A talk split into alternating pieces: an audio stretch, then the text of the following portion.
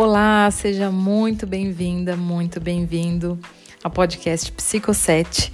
Eu sou Juliana Graço e essa é a segunda temporada desse podcast que procura em sete minutos trazer aí informações sobre saúde mental, sobre emoções, sobre bem-estar.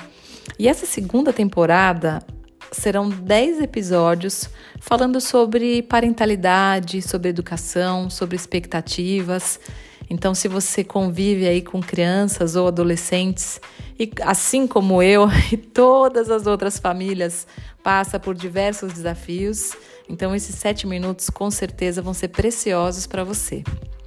Bom, aqui hoje a gente vai falar sobre uma questão importante que é como educar o filho ou a filha ideal. É claro que, na verdade, é uma provocação, né? Porque não existe o filho ideal ou a filha ideal. Até porque é importante a gente se desapegar um pouco, né, dessas fantasias que a gente se coloca, porque assim como o filho ou a filha ideal não existem, também não existem os pais ideais, né?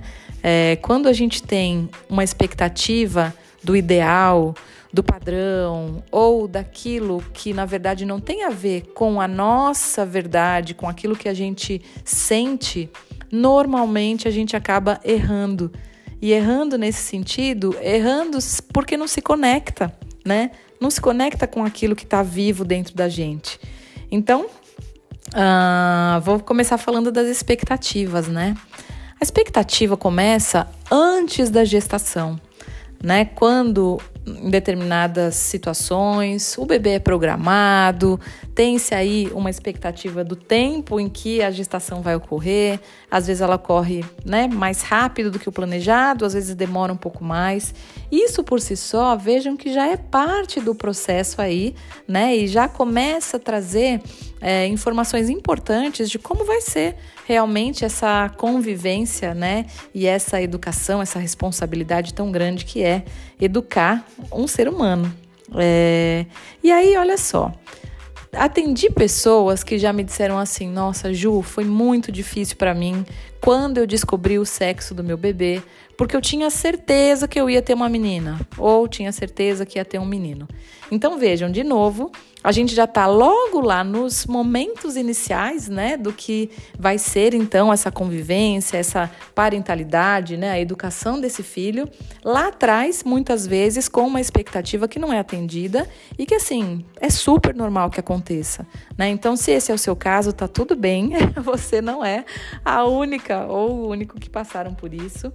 E o importante é que a gente então siga, né, e perceba o que é que está envolvido naquela situação, né? É, quais expectativas, se são expectativas referentes a você mesmo, aquilo que você né, imaginava, ou se tem a ver com a expectativa da família estendida, né? Então, algumas famílias aí que são famílias majoritariamente né, com muitas meninas ou com muitos meninos, então fica sempre aquele peso, né? Ai, mas então, já tem um menino, vai ter uma menina, já tem uma menina, vai ter um menino, né? Então, educação, né, ter um filho é cercado então, né, tanto expectativas nossas, né, enquanto indivíduos que têm aí, né, planos ou não, quanto da família, né?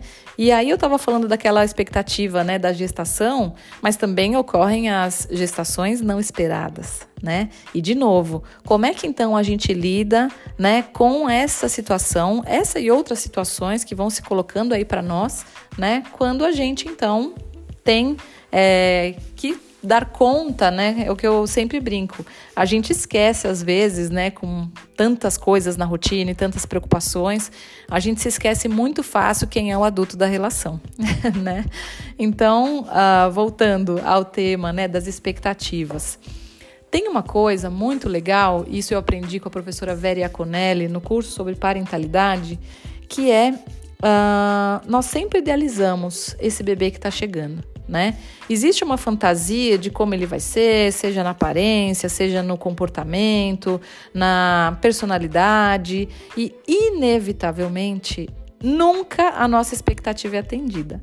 E é interessante dizer isso, né? Porque às vezes você fala: "Não, mas nossa, meu filho, minha filha é super tranquila, era essa a minha expectativa". Mas dentro de um lugar nosso ali bastante profundo, nunca é possível, né? A fantasia ela é sempre diferente da realidade. Então essa é uma questão também importante para quando o bebê de fato chega, né? É, quais eram as expectativas e certamente elas não foram atendidas em algum nível. Então são questões que a gente precisa olhando. Por quê? Essas expectativas, né, enquanto a gente está falando de nós, adultos, elas têm determinadas consequências, né? Tem consequências na forma como a gente vai educar, tem consequências é, na forma de a gente muitas vezes repetir coisas que a gente não gostaria de repetir, e isso é muito comum. Aliás, quando a gente não para para refletir, para meditar, né, sobre o que a gente espera e o que a gente acredita na educação dos filhos, a gente tende a repetir. E é interessante pensar que às vezes as pessoas querem tanto fazer diferente que acabam repetindo ao contrário. Sabe aquela coisa? Talvez tenham vindo de uma família muito rígida, né, extremamente rígida, que, enfim, tolheu aí a liberdade, a possibilidade até de um desenvolvimento mais amplo, né? E aí o que acontece? A gente vai então para, entre aspas, a repetição contrária, que é vou deixar totalmente livre, né? E aí também tem consequências, porque como em alguns momentos a gente fala, né, quando a gente continua tendo como referencial aquilo que a gente não gostaria, a gente continua conectado àquilo, né? Então, gente, é tanta coisa legal para falar, né? Tô vendo aqui que estão chegando quase sete minutos, mas a gente então, para resumir o nosso papo, né, para consolidar esse caminho, não existe como educar o filho ideal, existe o filho, a filha real, né? São pessoas seres humanos que, assim como nós, estão aqui buscando felicidade, conforto, amor, alegria. Então, se você ainda se coloca o peso de ser a mãe ideal ou o pai ideal, então fica comigo. Na semana que vem a gente vai falar sobre esse ideal de mãe e de pai que eu já te conto não existe.